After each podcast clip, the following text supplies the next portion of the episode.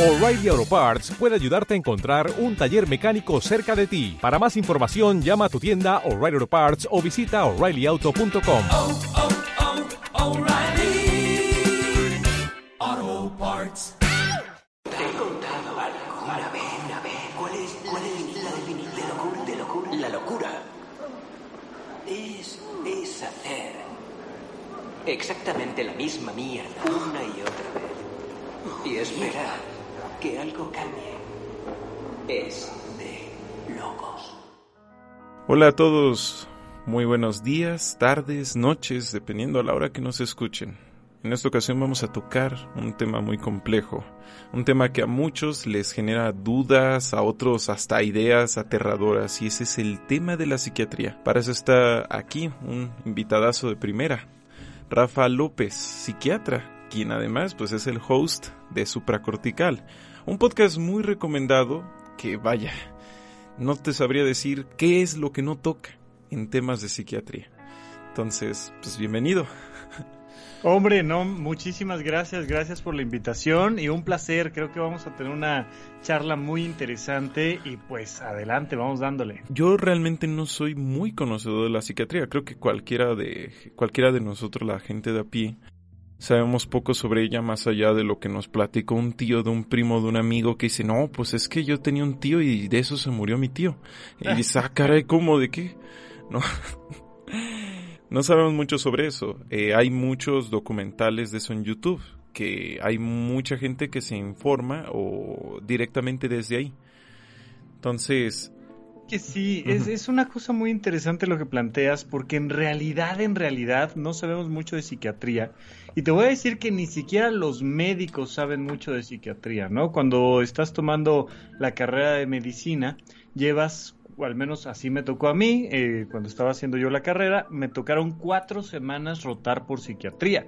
Es decir, un mesecito donde medianamente me contaron algo de los trastornos mentales y demás, pero, pero tenía otras materias, por decirte algo, anatomía que llevé durante seis meses y eran clases todos los días y, y acá no tanto, ¿no? Y entonces cuando un médico se enfrenta a un trastorno mental, ya sea depresión, trastorno bipolar, eh, incluso demencias y cosas así, pues realmente saben muy poco.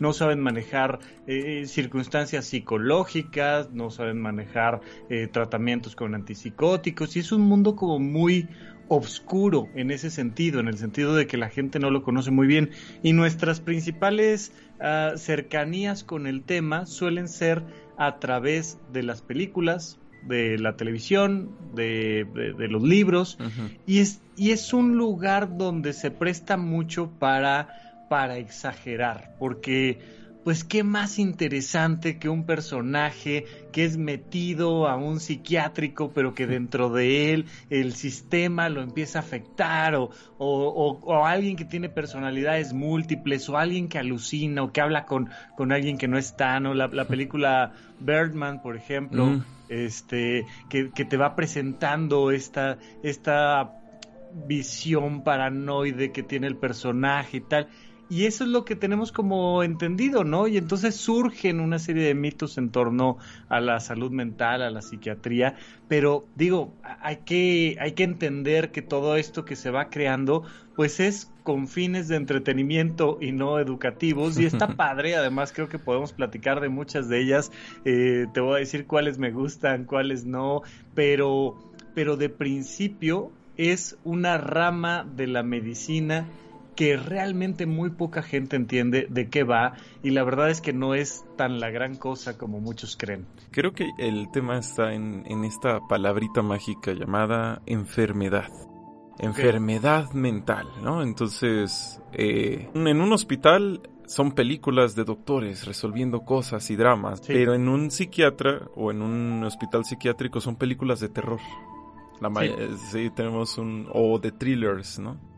Creo que es esta palabrita enfermedad que tiene una connotación muy negativa para la sociedad. La idea de que es que tú eres un enfermo mental, que a diferencia de cómo se maneja con un enfermo, por ejemplo, de gripa, es como de, pues tienes gripa, reposa. Con el enfermo mental se le trata como una especie de marginado social, alguien que que de quien debes de estar lejos o fuera. Incluso hay gente que no diferencia entre la entre la palabra condición y la palabra enfermedad, ¿no? Entonces ven a alguien, por ejemplo, con Asperger, ¿no? Alguien neurodiverso y lo tratan de enfermo. Ah, pues es que naciste como enfermo, algo así. Entonces, ahí hay mucho maltrato, ¿no? A esa idea. Sí, y, perdóname que te interrumpa, lo ha habido, bueno, históricamente, ¿no? Foucault nos platica de la nave de los locos, este barco que iba recorriendo río abajo los diferentes poblados y en los pueblos entonces juntaban a los enfermos mentales y los subían a la nave de los locos y la nave de los locos se iba y nunca regresaba. ¿Qué pasaba? ¿Qué les pasaba? ¿Quién sabe? Pero era una manera de deshacerse de esta gente que estaba loca, que estaba enferma, que estaba rara. Y muchas de sus rarezas pues eran perspectivas políticas que no convenían al gobierno en turno. Muchas de sus rarezas eran creatividades, excentricidades y otros tantos pues sí tenían algún traumatismo craneoencefálico, sí tenían algún daño, alguna enfermedad, algún pero se juntaban a todos ahí, ¿no? Este, eh, Gibran, Jalil Gibran tiene por ahí su, su poema de loco y va platicando y por ahí en otro fragmento, este, dice, habla sobre la locura y dice, ellos me dijeron a mí que yo estaba loco. Yo les dije a ellos que ellos eran los locos, pero ni hablar, ganaron por mayoría de votos, ¿no?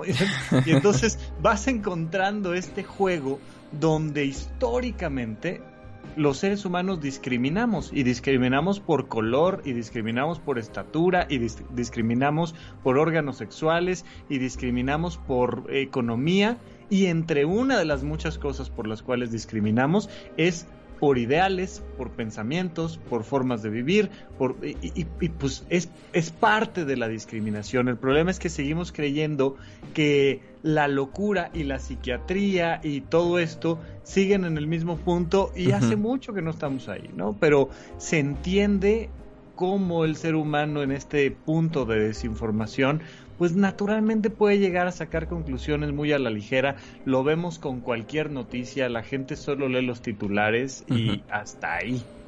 Pues esto que mencionas de Foucault, eh, la nave de los locos, me, él, él es un poco eh, asertivo a la hora de hablar de estas cosas. Es como de que técnicamente eso para la sociedad es un bote de basura.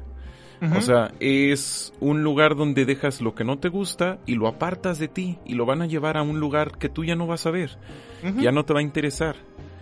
Se podría decir, esta es pregunta, se podría decir que durante un tiempo, eh, hace muchas décadas, muchas décadas en el pasado, que es de lo que más hablan estos documentales, a veces muy sensacionalistas, como el horror de la psiquiatría, ¿no? Ahí, este, se podría decir que durante mucho tiempo el hospital psiquiátrico llegó a ser algo así, un bote de basura, claro, claro, por supuesto. Y, digo, hubo políticas interesantes en Francia hace ya bastantes años, donde se determinó que no, no existían las enfermedades mentales, se cerraron los hospitales psiquiátricos y entonces pues gente que tenía retraso mental, que tenía esquizofrenia, que tenía algunos problemas eh, mentales, pues andaba por ahí, por la calle y entonces pues es, es, todo un tema, ¿no? Es, es, todo un tema, pero sí, eh, el hospital psiquiátrico lamentablemente ha sido ese bote de basura social. Y no hace muchas décadas, eh, hasta la fecha, hay algunos lugares, hay muy buenos lugares en la Ciudad de México sobre todo, donde puedes recibir atención en salud mental de alta calidad y donde gente llega con cuadros depresivos graves y sale sintiéndose muy bien, eh, gente que llega con trastornos psicóticos terribles y sale funcionando y feliz y disfrutando su vida y, y sin mayor tema. Sin embargo, seguimos teniendo estos centros de discriminación, de reclusión, de agresión, eh, y tiene mucho que ver con niveles educativos, pero tiene mucho que ver con esta, estos problemas económicos que nuestro país y América Latina y el mundo en general sigue teniendo. Y entonces, por ejemplo, funciona mucho con los anexos. Ah, sí. Hay anexos interesantes que tratan de hacer las cosas bien, que tienen personal médico, tal, pero, pero las familias se cansan de tener al papá, a la prima, al no sé quién, tal, que está incurriendo constantemente en problemas personales, familiares, por su manera de consumir o de comportarse, y entonces, ¿sabes qué? Te voy a internar en algún lado, o sea, te, te- te quiero meter a la fuerza en algún lado y que ahí te guarden un mes, tres meses, seis meses, un año. Entonces hay algo que le llaman granjas, ¿no? Que son, que son hospitales psiquiátricos de pocos recursos, de pocos recursos eh, humanos, económicos, de materiales y de mucha demanda de atención de pacientes. Hay granjas, hay anexos y hay muchas cosas parecidas que siguen siendo lugares donde las personas suelen sufrir agresiones a su integridad, a su autonomía, a sus intereses, a sus derechos humanos, pero hay otros lugares, lamentablemente sigue siendo la salud mental un artículo de lujo, hay otros lugares donde llegas y te atienden y tienes tu cuarto y tienes un personal de enfermería que está al pendiente de ti y hay un doctor que pasa a platicar contigo todos los días y se toman decisiones en conjunto y se hace un respeto absoluto a los deseos, la privacidad, etcétera, etcétera. Entonces, pues hoy en día, 2021, seguimos teniendo una parte muy oscura de la atención en salud mental que no que no viene de la psiquiatría, que era lo que quería yo marcarte hace un momento, que viene del contexto social en el que vivimos. O sea, podríamos hablar no de psiquiatría, sino de escuelas públicas. Bueno, pues hay una que otra escuela pública muy digna, donde los chicos salen bien preparados, donde los maestros van a clases. Sí, sí, por supuesto. Pero también, pues vamos a buscar escuelas públicas para aterrorizarnos y créeme que las vamos a encontrar. Y privadas también, ¿no? Vamos a encontrar también este, ejemplos de todos lados donde te puedes encontrar con que el ser humano expresa, pues, Bueno, antes de esto, un pequeñito paréntesis. Este, Para quienes quieren llevar un familiar, eh, por ejemplo, alguien que haya caído en drogas o demás, a un anexo, fíjense bien. Aquí en México hay historias de terror, de algunos anexos donde De terror. labor esclava, o sea, te vuelven Sí. esclavo.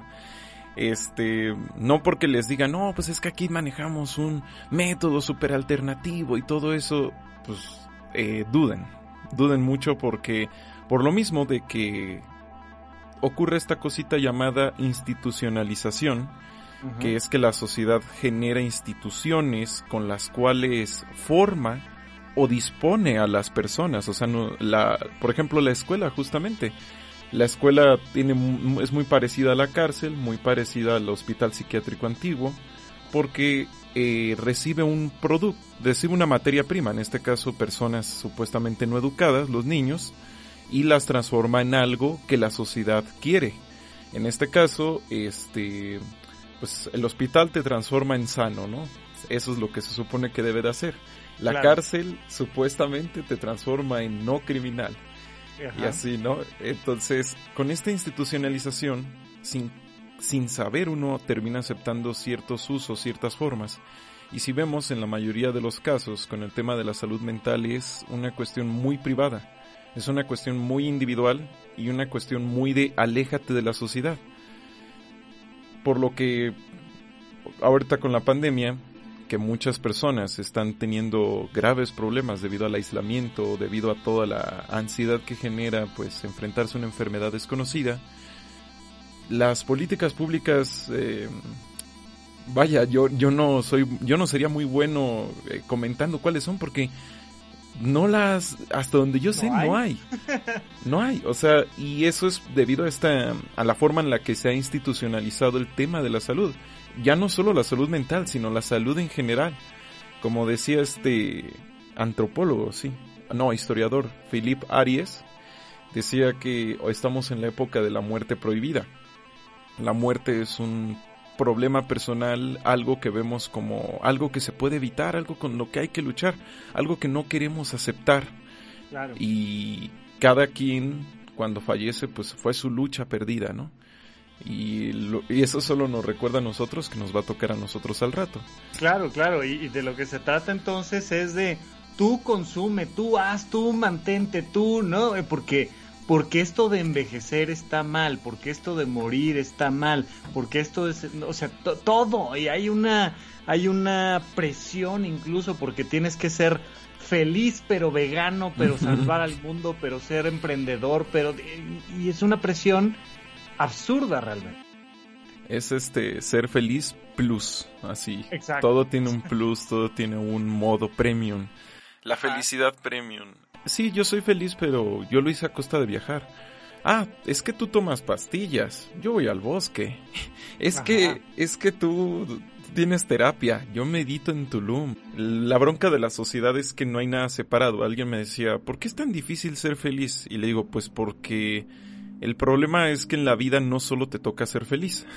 Si fuera nuestra única meta, o sea, la única cosa que tienes que hacer, igual y no sería tan difícil, pero pues tienes que conseguir comida, luego una parte de tu cuerpo te va a decir que tienes que conseguir pareja, y así un sinfín de cosas. Y entonces tienes que hacer tantas cosas y al mismo tiempo las tratas de encajar con la idea de tu propia idea de la felicidad. Y pues por eso tenemos un revoltijo, por eso puede llegar a ser tan, pero tan brutalmente difícil eh, de, de entrada, ¿no? Yo no digo que solo por eso.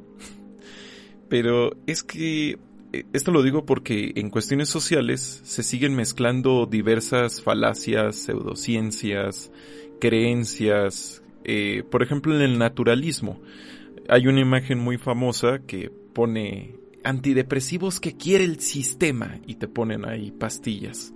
Antidepresivos naturales, buenos, y ponen ahí caminar por el bosque. Y pues, a lo que yo pienso, bueno, esos bosques de hecho son reservas naturales que el Estado, alias el sistema, mantiene. Claro, El viaje que tú haces allá lo haces probablemente con un paquete turístico, claro. en un auto, en- así que muy antisistema por ir al bosque no eres. No, no, no, no, no, no, pero suena bonito y, y- y- y ir en contra de los antidepresivos y de las pastillas. Suena, suena, vaya, vende, o sea, suena cool, ¿no? Está padre. Pero me gusta cómo, cómo lo planteas. eh, y ahí es donde yo he tratado de enfatizar mucho, sobre todo en el podcast de Supracortical, que al final quien toma la decisión es el individuo y que el individuo tiene que estarse informando y haciendo cosas para mejorar su salud. A ver, uno de los problemas de salud mental más comunes y más graves que tenemos en nuestra sociedad se llama insomnio. Ah, sí. Ese es, bueno, desde que inventamos la luz eléctrica y probablemente antes que empezamos a, a utilizar otras fuentes luminosas, pero sobre todo desde que inventamos la luz eléctrica para acá, traemos una bronca de insomnio tremenda porque nuestro cerebro está diseñado pues para dormir en la noche y para estar despierto en el día. Así somos, esa es nuestra naturaleza. Y nosotros decimos, no, ¿sabes qué? Que me voy a estar echando luz a la cara hasta las Ujú. 3 de la mañana. Me voy a estar echando luz a la cara con el celular o con la computadora o con la televisión o con el algo, me voy a estar echando luz a la cara y entonces empiezo a afectar estos receptores de luz que hay atrás de mi cerebro, empiezo a hacer una costumbre el dormir inadecuadamente y eso trae una serie de consecuencias emocionales, físicas, tal, tal, tal. Entonces le dices a la gente, oye, yo no te quiero mandar una pastilla, quiero que duermas bien, pero no te quiero mandar un medicamento, ¿va? Entonces, ¿sabes qué vamos a hacer? Apaga todos tus equipos eléctricos, usa fuentes de luz pequeña y este que no sean directas como las del techo, sino una lamparita por ahí nada más para que para no tropezarse, para que no te caigas, pero ilumina bajito, poquito y vete a dormir todos los días a la misma hora y despiértate todos los días a la misma hora, sea sábado, sea domingo, sean vacaciones y vas a ver cómo se mejora tu salud mental y tu insomnio. Y la respuesta que normalmente me dan es, ay no, doctor, es que no, es que yo sin la tele no puedo dormir, es que yo, es que fíjese que mi chamba, y es que normalmente mi, mi mejor hora de productividad es a las 3 de la mañana y es ahí cuando me pongo a checar el Excel y, y, me dicen, pero sí quiero dormir. Lo bueno, pues entonces sí te tengo que mandar una pastilla para dormir porque esta otra opción tú no la estás tomando y no son los psiquiatras los que quieren que estés tomando un medicamento. Claro que hay maneras y siempre recomendables, vamos a llamarle naturales, de mantener lo más posible nuestra salud mental. Y un aspecto muy claro es, ¿quieres mantenerte con una buena salud mental? Mantente con una buena salud física. Duerme bien, come bien, haz ejercicio. Sí. Y entonces si logras estar haciendo ejercicio, si logras mantenerte, ojo, no estoy hablando de fit con cuadritos en el abdomen, no, nada más en un peso sano, comiendo adecuadamente, este, durmiendo bien, manteniéndote con actividades recreativas, te vas a mantener con mucha mejor salud mental. Pero la gente está lastimando muchísimo su cuerpo. Ahí están las estadísticas, ¿no? O sea, no es algo que, que yo me invente, simple y sencillamente vemos el grave problema que tenemos de obesidad infantil. Ya déjate sí. tú de lo Oh, Dios. demás, pero en México tenemos un serio problema de obesidad infantil que genera muchos trastornos mentales, entre otras cosas, depresión y ansiedad. Oye, es que los psiquiatras quieren medicar a los niños. No, por mí que los niños jueguen, por mí que los niños disfruten, pero no me los lastimes, o sea, no, no, no los lleves a esos niveles de, de afección en su salud física, porque hay una relación directa entre estas, estas dos aspectos Sí. de nuestra salud. Acá entra nuevamente esta dulce palabra, no como la fea palabra enfermedad, acá entra esta dulce palabra de la salud. Siempre hay que analizar, siempre hay que reflexionar sobre qué significan las palabras, no porque es lo chistoso, ¿no? Ve- Identificamos a los diccionarios como los libros más aburridos del mundo Claro. porque no lo sabemos leer, solo lo sabemos consultar. La palabra salud tiene todo un contexto de lo bueno, lo normal, para las personas, para todos. Entonces, y habrá quienes consideren que salud, o sea, el psiquiatra, o el psicólogo, o el doctor, puede considerar que salud es que tú estés bien de esta forma. Pero tú personalmente, debido a, a cuestiones sociales o familiares incluso, consideras que sano, sano es que tú llegaste porque te duelen las cabezas, tienes migrañas, estás siempre estresado porque tienes un trabajo en una oficina de alta demanda, eres haces trading, ¿no? Este, estás en la bolsa, estás todo el día Ajá. y te dicen, "Pues bájale a tu ritmo, descansa." Usted lo que tiene es falta de vacaciones, ¿no? Ajá. Y, y dices, no, pues que estoy loco. ¿Cómo, ¿Cómo voy a descansar? O sea, yo ahorita tengo que estar generando dinero, ahorita tengo que estar siendo productivo. Tenemos esto que dice Bayun Chulhan, la sociedad del cansancio, y es que dice, en resumidas cuentas, ahora cada quien se explota a sí mismo y cree que por eso se está realizando. Entonces, debido a ello, consideramos que alguien sano, ¿no? O mejor, eh, yo ahorita mi duda es, ¿qué palabra le pega más a la gente de la actualidad? ¿Qué valoran más? ¿La palabra sano o la palabra útil? O sea, aquí yo soy útil o soy sano. Entonces dices, pues prefiero ser útil. Entonces, lo que decimos, ¿no? Muchos, sobre todo ahorita en pandemia, vamos a decir, no, pues es que cómo vamos a apagar las pantallas, cómo me voy a separar. Si de eso chambeo. O sea, está loco este señor. no, no, no. Claro. Que de hecho también pues eso, ¿no? Utilizamos mucho la palabra loco sin entender que es... Ha tenido muchos usos, algunos muy nefastos, por ejemplo en la Unión Soviética, si a ti te pegaba la idea de que no te gustaban los modos de la Unión Soviética, pues eras un loco. Claro. Y sí te metían a- bueno, te recluían, ¿no? O sea, solo el, o sea, ahí sí no eran más que de nombre hospitales psiquiátricos, porque realmente no les daban terapia ni nada. Solo No, era no. así de que, no, pues están ahí porque están locos. Y la gente, bueno, aunque de hecho sí sabían que algo pasaba ahí. Pero esta palabra de la salud, ¿qué, qué significa para las personas? ¿No?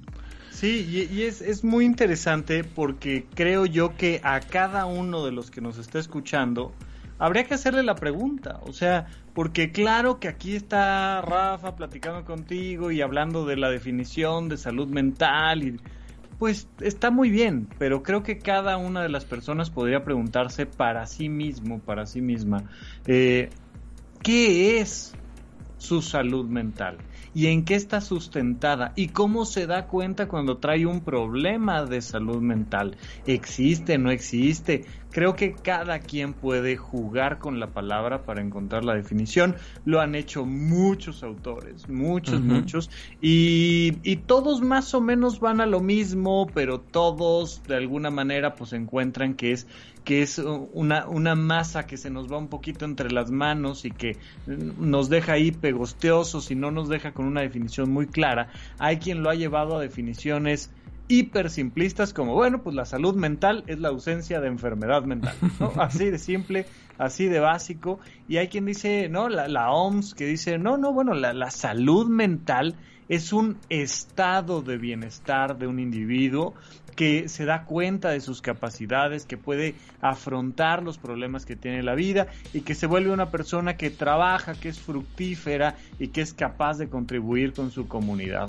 Uy, pues entonces, ¿qué es la salud mental? Pues mm, no sé, o sea, eh, ¿dónde sí estoy siendo capaz de contribuir con mi comunidad? ¿Hasta dónde sí soy capaz de darme cuenta de mis propias aptitudes? Pues eh, se, se vuelve una definición compleja y complicada pero vale la pena reflexionar sobre ella porque al final, pues claro, o sea, hay que, hay que tratar de hacer lo posible por alinearnos a lo que nosotros consideramos nuestra salud. Yo lo que les diría es que la salud mental implica un equilibrio entre dar lo mejor de mí físicamente, o sea, tener la mayor capacidad de de brindar mis potenciales a una realización y al mismo tiempo mantener un estado de tranquilidad y placer y disfrute.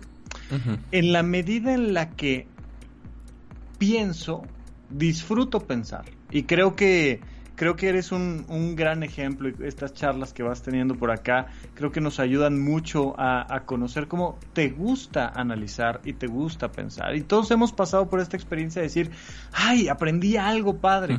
Eso se siente bien. Eh, se da uno cuenta de que está haciendo las cosas bien. Oye, salí a correr y lo disfruté. Qué padre. Oye, es que fíjate que estoy experimentando estas emociones. Qué bueno. O sea, el tener la posibilidad de que nuestros pensamientos, nuestras emociones y nuestro cuerpo esté vivo, esté haciendo lo que esté haciendo. En el caso de un, de un manzano, pues es dar manzanas.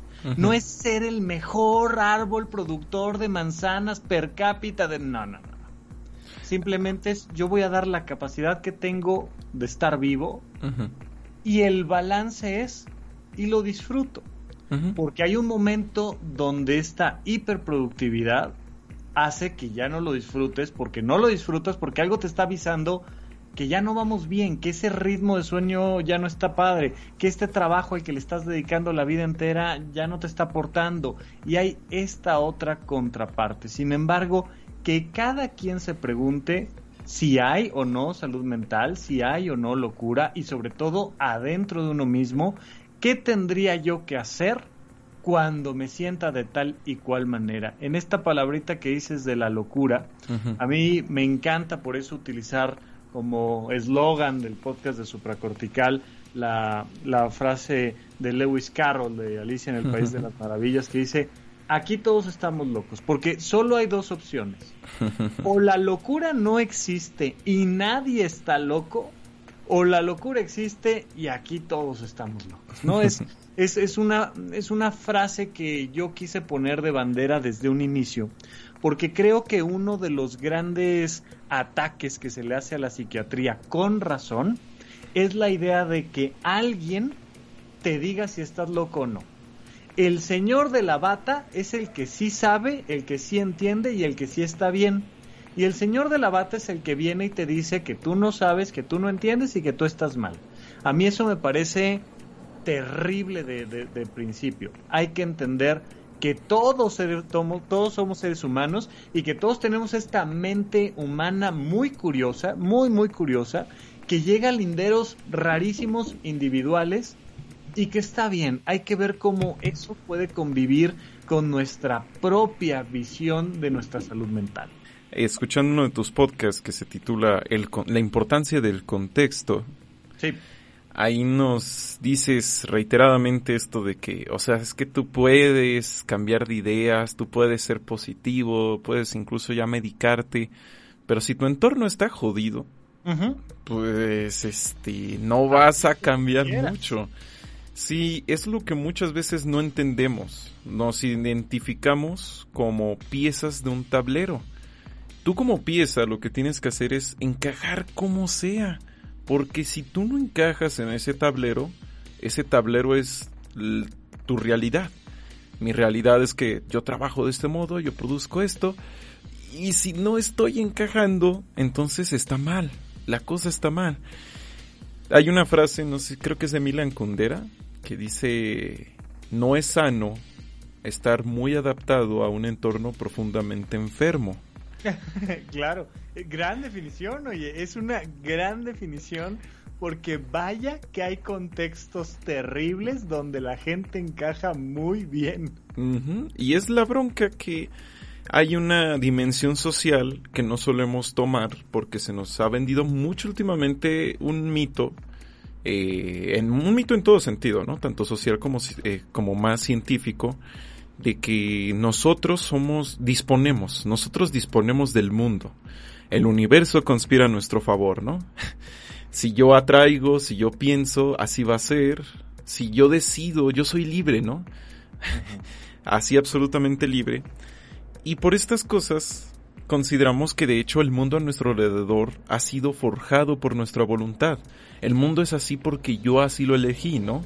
Incluso pues existe esta idea de pues, el pobre es pobre porque quiere, ¿no? Y es de si yo soy pobre es porque yo estoy pensando como pobre, o sea, cargándonos todo de esa manera, somos incapaces de analizar si nuestro entorno está enfermo y por consiguiente si eso nos enferma a nosotros y pues terminamos viendo como un éxito, ¿no? Como el, logro definitivo, el estar bien adaptados a las cosas. Una de las cosas que quiero comentar aquí es que creo que el latinoamericano, porque pues yo también lo soy, tenemos mucho esta, este complejo de querer eh, estar de acuerdo, de bajar la cabeza y decir, pues sí, de no generar problemas, de no generar confrontaciones excesivas a no ser que ya sea muy de calle. Como que nos gusta estar, como que nos gusta mostrar que no estamos causando problemas, que estamos muy de acuerdo.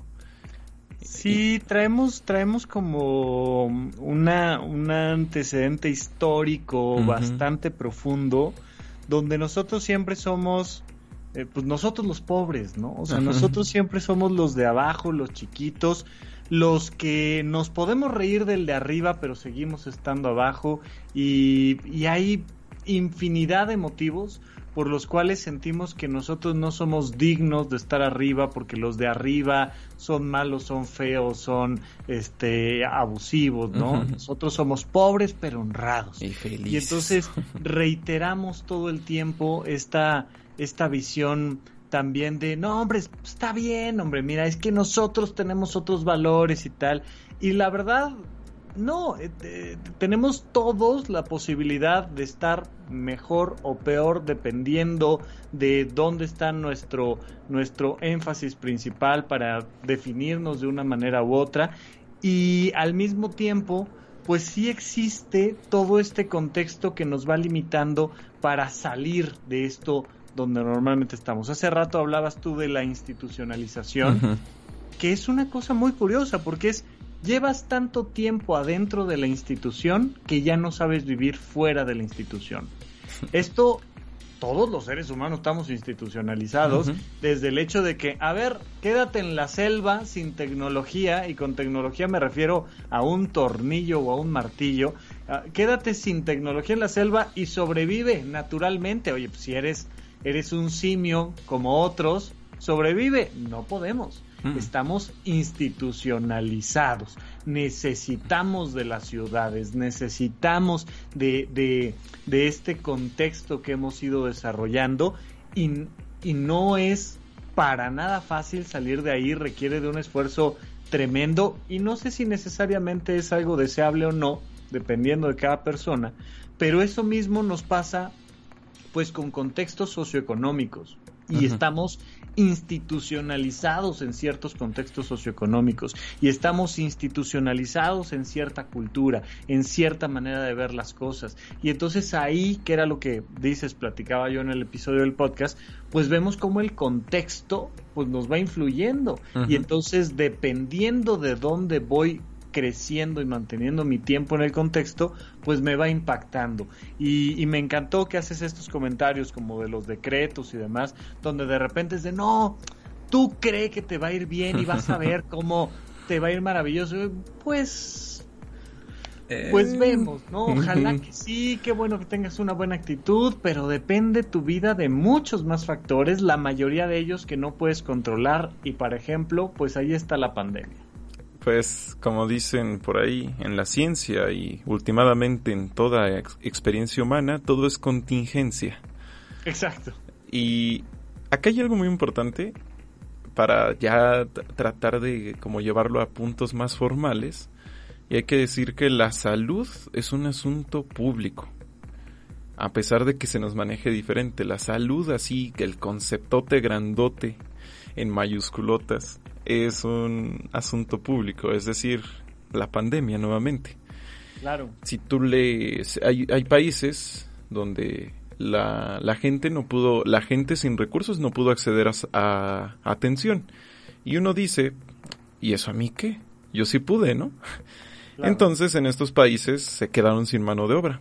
El país se paraliza, la economía se paraliza y dices, ah caray, ¿por qué ahora está tan caro el huevo? ¿Por qué está tan caro la, todo? Pues porque las otras personas están enfermas, la gente que los producía no pueden, se tienen que aislar porque no tienen otro modo de afrontar esta enfermedad. De la misma manera, ah caray, pues como que anda muy malhumorada la gente últimamente, ¿no? Y nos imaginamos que son historias personales, en vez de decir, no, pues mira, todos estamos un poquito, ahorita ya no tanto, pero estamos un poquito más aislados que de costumbres tenemos un miedo constante, aunque latente, de que nos vayamos a enfermar o un familiar nuestro se vaya a enfermar. Claro. Pero lo achacamos a individuos, no lo achacamos tanto a la, a la, condición general. Hay una cosa, hay una cosa que aplaudo mucho, aunque se hizo por muy malas razones, y es esto de, de hablar sobre la obesidad. ¿Por qué se hizo por malas razones? Pues porque hasta que empieza la pandemia, ahora sí es un problema grave. Antes de eso era como de, pues sí, le estamos echando ganas para que los niños ya no estén tan llenitos, ya no estén tan así. Pero eh, hasta ahorita ya, ¿no? Hasta ahorita nos ponemos el cinturón y decimos, vamos a ver qué va a pasar. Entonces, uno puede ser, no sé si la palabra víctima tenga sentido aquí, pero uno puede ser víctima de condiciones macro o mundiales como una pandemia o direcciones de salud públicas sin darse cuenta y uno dice, bueno, pues es que yo ya le eché ganas, ya me mudé y todo esto, pero el país donde vives y las políticas que tienen te lo jode, ¿no? Por ejemplo, vas a estos países donde es ilegal literalmente ser homosexual, ¿no? No no demostrar, no esto, no nada, no serlo. Entonces, ¿cómo vas a ser una persona sana ahí cuando, la, cuando tu gobierno decide que ser sano es ser heterosexual. Entonces hay que entender eso, ¿no? Cada quien debemos plantear qué es nuestra visión de salud para nosotros, pero también entender que hay una visión política de la salud, en la cual no siempre, o sea, cuando hay suerte, eh, en la cual cuando hay suerte hay un especialista, por lo menos alguien que haya estudiado el tema, por lo menos un médico, porque luego no, luego son a través de visiones este deformadas, a través de visiones tradicionalistas, conservadoras o visiones este radicales, pero igual basadas en nada.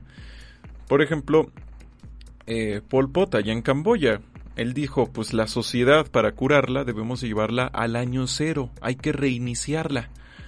Entonces a todos los que tenían conocimientos este, científicos, profesionales, los purgaron. Si te veían con lentes, también te purgaban porque decían, es que tiene lentes, es inteligente. Entonces mucha gente tuvo que dejar de usar lentes para salvar su vida. Entonces es como de que acá todo el mundo lo hace. Bueno, no todo el mundo. Esto es algo que puede llegar a ocurrir en cualquier sistema político cuando se deja de respetar las libertades individuales y se pone uno a centrarse en la idea de que estás purgando, estás curando a- al mundo. Fíjate que ahorita con lo que comentabas y para, para seguir por la misma línea, que creo que lo dices muy bien, el primero en estudiar a fondo el tema del suicidio no fue un psiquiatra, no fue un neurólogo, no fue un doctor, alguien dedicado a, a la estadística que fue Emil Durkheim. Con su libro El suicidio y entonces plantea un principio fundamental, que es el suicidio es un hecho social. La mayoría de las personas a la fecha siguen creyendo que el suicidio es una decisión personal. Alguien tomó la decisión de quitarse la vida, punto. Y Emil Durkheim con estadísticas te dice, "Mm, mm, no, ¿sabes qué? Que hay varios tipos de suicidio y esos tipos de suicidio devienen del Estado, del gobierno, de la sociedad, del contexto, donde te van llevando, llevando, llevando hasta una situación donde un determinado porcentaje de la población va a estar incurriendo en suicidio. Y entonces, muy interesante lo que dices porque efectivamente la salud es un tema público, es un tema social, es un tema gubernamental y cualquier decisión, eh, por ejemplo, cuánto se le asigna de presupuesto a la ciencia, pues va a tener un impacto profundo en la salud de la población. Cualquier decisión como cuánto presupuesto se le asigna al deporte y en qué formato se le asigna, pues va a impactar profundamente en la salud de la población. Y, y lo vemos. Yo te puedo decir que uno de los aspectos que tengo yo más claros y marcados es en torno a las banquetas muchas áreas de la Ciudad de México y zona conurbada no es caminable por las banquetas. O sea, la gente camina por las calles no porque no sepa usar una banqueta, sino porque es más peligroso caminar por la banqueta que por la calle, mientras que los ciclistas prefieren usar las banquetas porque es más seguro para ellos andar en la banqueta que en la calle y los autos por donde anden se la van a pasar mal, ¿no? Y entonces te vas enfrentando a estos lugares y estas situaciones donde, pues, ¿por qué la gente no camina? Oye, deberías de caminar más. ¿A dónde? Si no hay un parque cerca. ¿A dónde? Si cada vez que camino por la banqueta me puedo caer, se me atraviesa un árbol, un poste, una rama. O sea, fíjate que en oftalmología la lesión más frecuente se llama lesión por vegetal. Y yo me acuerdo cuando estaba estudiando medicina, mis compañeros eh, de la Salle, uno de ellos decía, ¿cómo lesión por vegetal en el ojo? O sea, que agarras la lechuga y te, te cortas el ojo. O sea, ¿cómo? Y yo decía, es que este niño jamás en la vida te que caminar por las banquetas. Claro, te distraes tantito y te das con una rama en el ojo. Es la lesión más frecuente que tenemos Ouch. aquí en torno a la oftalmología, porque no tenemos banquetas diseñadas para caminar. No. Hay otros países donde prácticamente todas sus banquetas son como algunas áreas del centro de la Ciudad de México, donde tienes una banqueta amplia, donde pueden caminar tres o cuatro personas, unas hacia un lugar, otras hacia el otro, sin lastimarse, donde algo no te va a pegar en la cara. O sea, eso, solo las banquetas, ya está impactando profundamente en la salud física y si está impactando en la salud física, va a impactar profundamente en la salud Y, mental. y acá hay que decirlo bien claro. Esas banquetas son así porque alguien decidió que fueran así. No es como que plantan la semilla de la banqueta y hasta ahí crece. ¿no? Claro, claro. Este, esto porque hay, luego llegamos a la idea, o las, sí, sí, las personas llegamos a la idea de que es que así tiene que ser. Mm, Yo luego comentaba de esto sobre la caminabilidad de los barrios, sobre qué tanto tenemos que viajar en transporte público y alguien me decía, es que eso es imposible, en América Latina no se puede. Y le dije, no, de hecho sí. Eh, yo ahorita vivo en un lugar, este, pues algo más acomodado. Y le digo, no, sí se puede. De hecho, las clases medias, las que quedan, que son pocas en el país, este, lo disfrutan todos los días. Dije, yo puedo salir a caminar y en cualquier dirección a la que vaya, pues puedo encontrarme un restaurante, mi farmacia, todo. No tengo que tomar transporte público. Le dije, pero pues la bronca es que aquí la- las personas eh, que conforman la mayor parte de la población del país nada más vienen a trabajar. O sea, vienen a, a atender estos servicios y ya. Claro. Entonces, pues como alguien que vivió en un lugar de ensueño llamado el Estado de México, donde son tres o dos horas para ir a cualquier lugar, ya sea para estudiar o trabajar, te haces a la idea de que es lo normal, de que, pues sí, eres muy quejoso, eres muy llorón, muy sensible, si tú quieres que sea de otro modo, como nuevamente, como si las banquetas estuvieran así porque no pudiera haber otro modo en el que sean como esto de los puentes antipeatonales, ¿no? Que son nidos de, de criminalidad. No, claro. Que te hacen dar más vuelta porque el carro es, es el principal. Ahí lo que importa es el carro. ¿Por qué? Porque el carro produce. El carro consume gasolina y a la vez mueve gente para trabajar. Tú no. Tú eres solo un ser humano.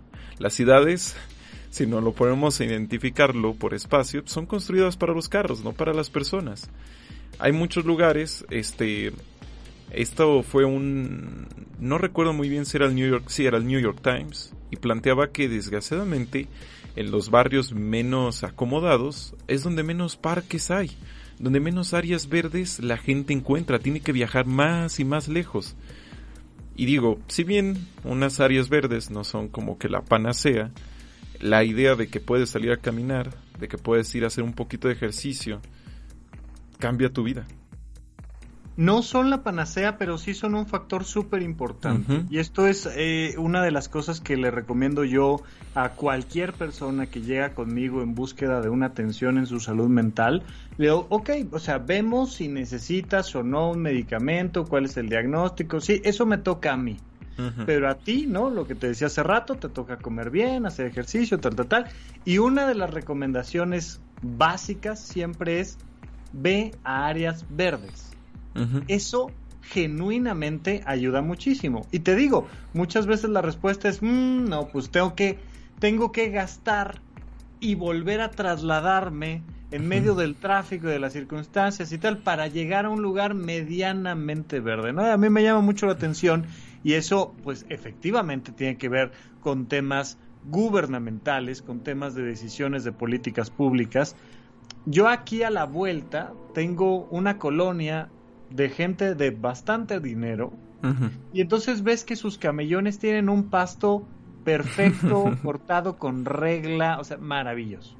Y das la vuelta acá a la izquierda a otra colonia donde hay gente sin esa cantidad de dinero. Y los camellones están invadidos, están llenos de tierra, no hay nada. Y es, la diferencia es tremenda. Y mucho, eh, ahora con, con todo lo políticamente correcto y demás, mucho asumimos que son los ricos los que están generando esta, esta distancia entre unos y otros y demás, pero normalmente hemos dejado de lado esta parte de políticas públicas para ver cómo ir cerrando brecha. Yo tuve la oportunidad de, de platicar con una maestra finlandesa. Ella daba clases digamos, del equivalente a preparatoria allá, y me contaba cómo después de la Segunda Guerra Mundial quedaron muy mal parados, con situaciones muy complicadas, pero pues por el tamaño geográfico de Finlandia, pues lo que pasó fue que los hijos de los ricos iban a las mismas escuelas que los hijos de los pobres, porque era por geografía. Era la que te quedaba cerca y pues como ahí todo queda cerca, pues empezaron a entremezclar y eso ayudó mucho a disminuir la brecha social porque pues los niños iban conviviendo unos con otros independientemente de si tenían mucho, tenían poco, aprendían lo mismo, se desarrollaban igual, le dieron mucho énfasis a la educación y resurgieron y resurgieron con mucha fuerza. Y toda esta parte de entender cómo hay más de una variable en cualquier problema, incluyendo en la salud mental, es fundamental para que nosotros al final podamos voltear hacia nosotros y preguntarnos, bueno, ¿a mí qué me toca hacer? ¿No? En mi caso, yo pues disfruto de hacer el podcast de supracortical, ahorita estamos haciendo un ejemplo parecido de poner la conversación sobre la mesa, pero que cada quien se pregunte qué le toca hacer y qué le toca exigir y qué le toca pensar, Exacto, qué le toca creer. Temas como en casos cuando ya es muy extremo una manifestación o temas como esto en redes sociales, en las plataformas que uno pueda o incluso ir platicando con la familia, pues darle su espacio a estos temas. Eh, a mí me gustan mucho los ejercicios de, de dialéctica Y es que a menudo cuando hago un podcast o cuando hago un video, me imagino, ¿qué me diría la persona que está absolutamente en contra de esto? Claro. Entonces, yo siento que acá pues muchos me van, me comentarán, va a aparecer un comentario en mayúsculas gritando y poniendo, sí, pero es que la psiquiatría es una industria de donde te, me- te medicalizan, te llenan de pastillas y además antes esos lugares son de terror, maltratan a la gente y todo eso. ¿Qué, qué, qué les dirías? Yo lo que les diría de principio es, sí, tienes toda la razón, siempre y cuando tú compres boleto para esta casa del terror. si tú no compras boleto, no entras. O sea, ya de por sí es bastante caro ir al psiquiatra para que entonces el psiquiatra te mande medicamentos. No compres boleto, ¿no? Busca tu atención en salud mental de otra manera. Y a la hora de que lo haces, pues te darás cuenta de que lo que vamos aprendiendo en nuestra manera de tener esta atención en salud mental, pues nos va llevando a una búsqueda constante de encontrar la mejor manera para vivir feliz. No feliz plus, nada más feliz. Por ahí había un autor que decía, este libro te va a ayudar a ser 10% más feliz. O sea, nada más es, mira, tú ve qué es lo que necesitas mejorar. Tus vínculos interpersonales, tu manera de dormir, el ejercicio que haces, eh, por qué estás enojado todos los días, tu manera de consumir sustancias, o sea, ¿cuál es el tema que a ti te importa? Y empiezas a investigar, investigar, investigar, y te vas a dar cuenta de que efectivamente en el mundo de la salud mental, pues hay toda una industria en búsqueda del consumo de medicamentos. Claro, como en el mundo de la ropa hay toda una industria en búsqueda de que la gente compre ropa. Como en el mundo del deporte hay toda una industria de que la gente vea el mundial. Como en el mundo de la política hay toda una industria de llevarse el presupuesto. Como en el mundo de, de los juguetes para niños, pues hay toda una industria de que consumas el juguete para niños. Entendamos que ese es el mundo en el que vivimos y que no necesariamente eso significa que tú no puedas tener un juguete para tu hijo de la mejor manera, unos comprados, otros hechos, que tú no puedas usar de la mejor manera tu ropa para generar un estilo o no, o lo que tú quieras. En el mundo de la salud mental va a haber de todo. Y entonces yo lo que les recomendaría sería acércate a quien te haga sentido, pero busca definir, mantener, mejorar tu salud mental. Y entonces hoy en día tenemos la oportunidad de, de, conocer a un psiquiatra a través de un podcast o de conocer a una psicóloga a través de un video o de leer un libro de alguien que sabe de temas de salud mental, eh, de, de ver lo que recomienda la OMS sin necesidad de hacer el pago de una consulta y que te manden un medicamento y que tú vayas a la farmacia y lo compres y te lo tomes. Uh -huh.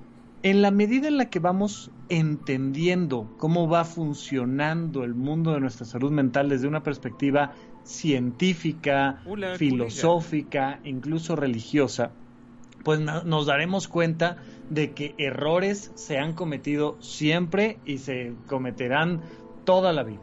Uh -huh. Pero que ciertamente hay grupos más enfocados en quedarse con tu dinero porque sí, y hay otros grupos más enfocados en genuinamente ayudarte a que te sientas bien. Y en medio de ellos, bueno, cualquier matiz que me digas. Entonces hay que tomar esta actitud propositiva para saber a qué te vas a meter. Uh -huh. Desde que escuchas un podcast, pues tú tienes un podcast que se dedica a ciertas cosas y alguien más tiene otro que se dedica a otras cosas y uno decide a quién quiere escuchar, pero lo importante es tomar nuestra propia vida, nuestra propia salud en nuestras manos y dirigirla hacia donde nosotros consideremos que es correcto. Yo acá le quiero decir a la gente, y es que muchas veces te van a comentar de el doctor alternativo, que tiene el Ajá. método alternativo. Uh, muchas veces les comento, es que la ciencia no prohíbe métodos alternativos, lo que pasa es que los califica y te dice, esto no ha probado su eficacia. Si quieres, Correcto. adelante, pero no dejes lo que ya sabemos que sí es eficaz. Pero es lo que les digo, porque siempre dicen, no, pues es que es de que este gana dinero y ganan dinero a nuestra costa. Y les digo, siempre les digo, así sin siquiera revisar qué es lo que me mandan, tu médico alternativo te quiere vender algo. También te quiere vender algo ya sea que para esta enfermedad o para la otra te vende un jugo, te vende un curso, te vende unos cuarzos, un electro, lo que sea, pero te va a vender algo. Y le dije, ese es su objetivo, él también es un ser humano. O me vas a o tú vas a creer que él va a poner de su dinero para el marketing, para su tiempo, para la producción de estas cosas por bonan, por, por buena gente. Dije, eso es lo verdaderamente preocupante. Yo, yo acá este, quiero comentar un poquito mi experiencia así de, de pasada con el tema de la salud mental. Este, pues me llamo esquizofrenia natural porque este nombre lo elegí cuando era adolescente. Ajá. O sea, bueno, ni tan adolescente, pero pues de ahí viene. Sí. Yo no, en mi familia claro que sí hay este, un antecedente Ah, acabas de descubrir que esto era una treta para que me des terapia. Ah, es cierto. ah, este, en mi familia hay un antecedente y por lo mismo, eh, derivado de cosas como el insomnio, yo he llegado a tener alucinaciones, cosas por el estilo. También pues trastorno de ansiedad generalizado, bla, bla, bla, mil cosas. Al tratar estos temas, yo como un adolescente que vivía en una casa de muy bajos recursos, y tratar de tratarlos no, no podía acceder a una... Bueno, yo no sabía que había formas gratuitas de poder acceder siquiera un poquito a atención psicológica por teléfono. Entonces yo decía, chale, pues no hay de otra, ¿qué, qué hago? ¿Qué busco? Y me puse a investigar, justamente. Investigar, investigar. En parte, ahorita hago podcast y videos por eso. Y me he topado con mucha gente que me ha dicho eso de, es que tú ves vibraciones. Tú ves otros planos, tú estás entendiendo cosas que nosotros no. Y que niños índigo y que esto y lo otro. A lo que yo siempre les digo, si esto es ser un niño índigo, es una basura. Si esto es ser especial, es una basura. No quiero ser especial. Y muchas veces me topé con esta idea que es muy negativa y destructiva para la sociedad de que el artista o el genio tiene que estar trastornado tiene que ser alguien que sufre cada día y que cuando ya no sufre, ya no produce. Yo me bebí tanto esa idea y estoy seguro que hay muchos adolescentes y jóvenes, incluso adultos que la tienen todavía, que no podía percibir mi propio trabajo sin sufrir. O sea, decías que tengo que sufrirle a esto, tengo que trabajar y trabajar y trabajar. Y en todo eso, pues, siempre que me decían de ir a terapia, y luego pues también decía, no, es que solo me van a llenar de pastillas y ya no voy a ser yo mismo. Es que esa idea de que tú mismo eres, este, tú mismo eres tus malestares. Es un vacío que mucha gente no sabe que se puede tener y es la idea de que, por ejemplo, si has sufrido bulimia, cuando ya no la sufres, sientes que ya no eres tú porque es como que le diste tanto peso y esa cosa verdaderamente tuvo su peso en tu personalidad que ahora que ya no está, a pesar de que era destructivo, dices, ¿quién soy yo? o sea, ¿yo quién soy? Eh, ¿Este es verdaderamente mi yo real? Tenemos tantas ideas tan destructivas. Una vez una chica me comentaba, es que me, me, me cortó mi novio y yo siento que necesito un proceso para, para mejorar. Le dije, ¿cuál es tu proceso? Ah, pues me fui a poner bien, bien briaga en todos lados, me metía donde podía, donde quería, tantas drogas y todo eso. Le dije, ¿y eso para qué? Es que para poder autodestruirme y después renacer. Y le dije, ¿basado en qué dices eso? O sea, ¿cómo se supone que renaces? O sea, y le dije, y da la casualidad que tu modo de autodestruirte es tan placentero, ¿no? O sea, tan lleno de sustancias y todo eso, o sea...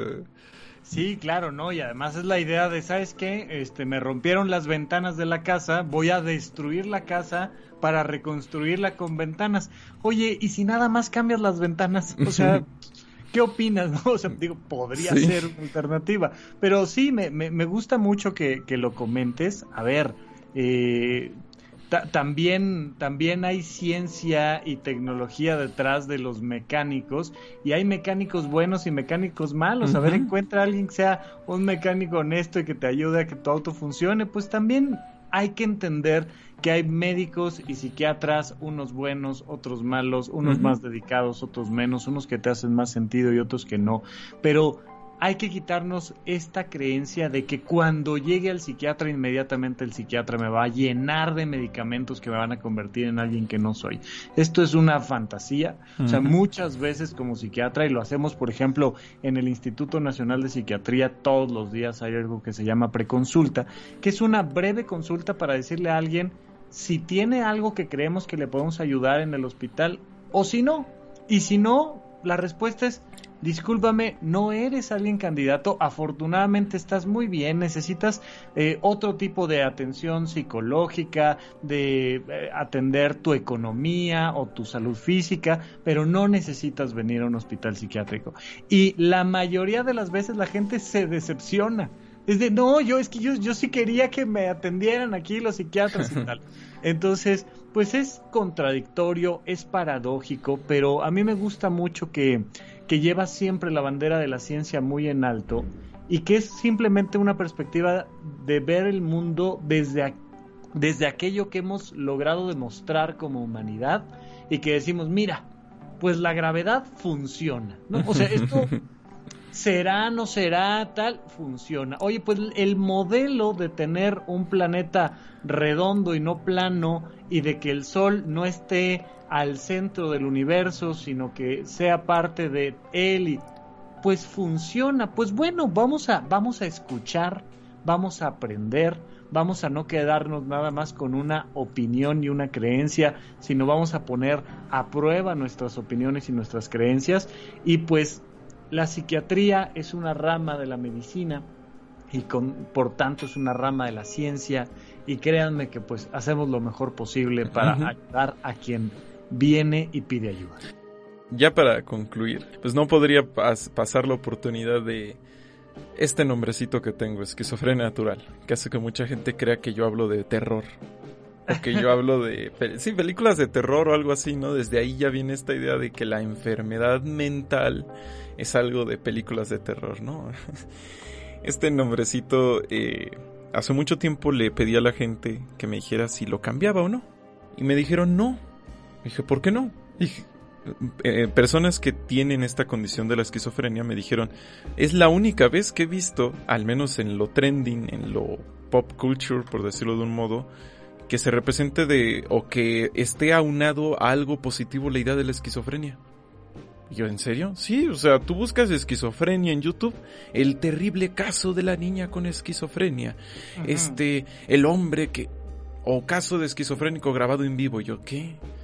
Y así, pues no van a volar, no, no, no, hacen cosas maléficas, ¿no? Y, y le dije, ¿en serio? dije, sí. Le dije, pero pues es que también sí me saca un poco de onda porque no quiero, este, hacer daño con esto, no quiero generar algo negativo. Y me dijeron, no, o sea, está tan jodido el tema con la percepción social de la esquizofrenia que de hecho estás bien.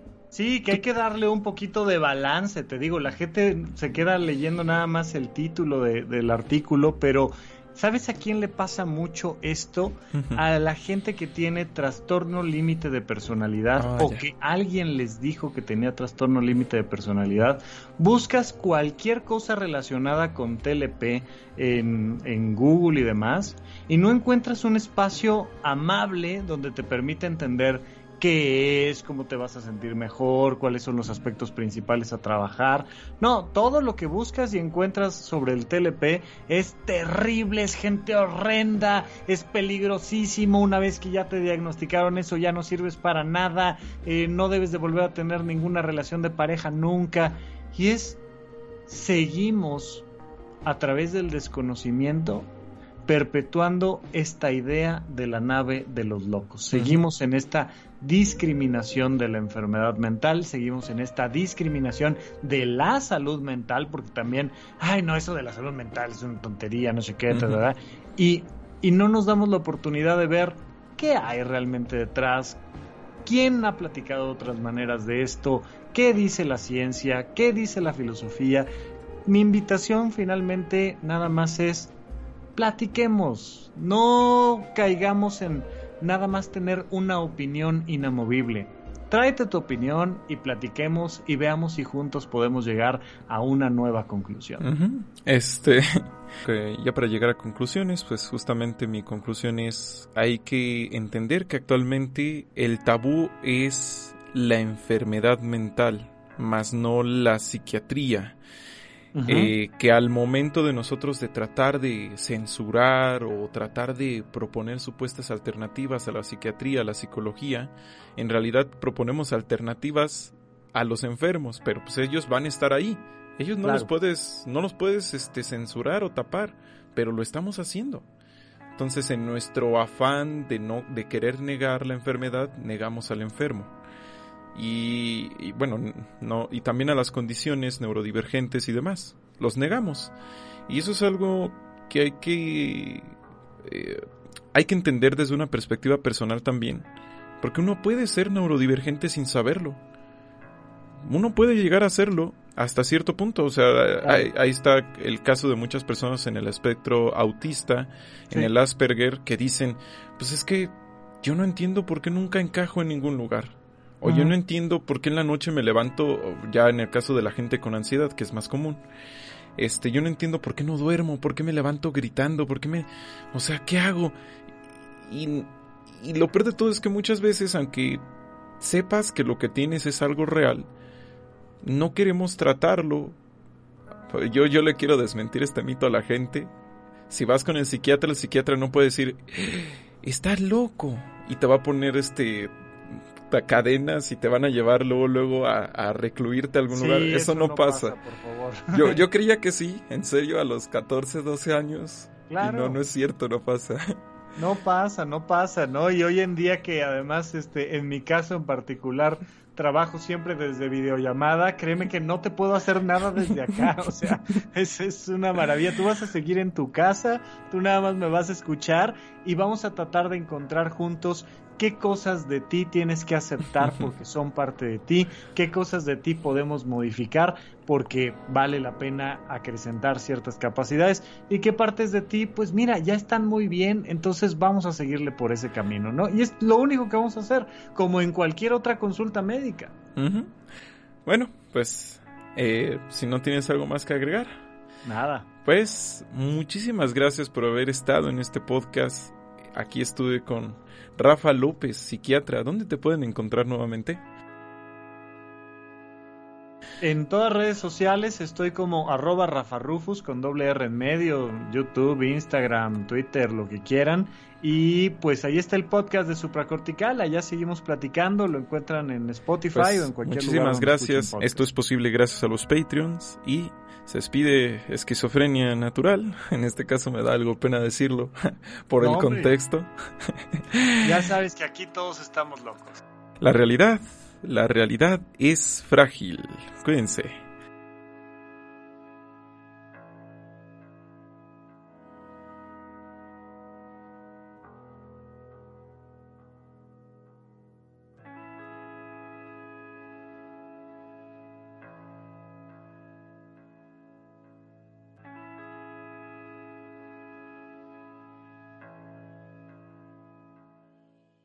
Dale más potencia tu primavera con The Home Depot.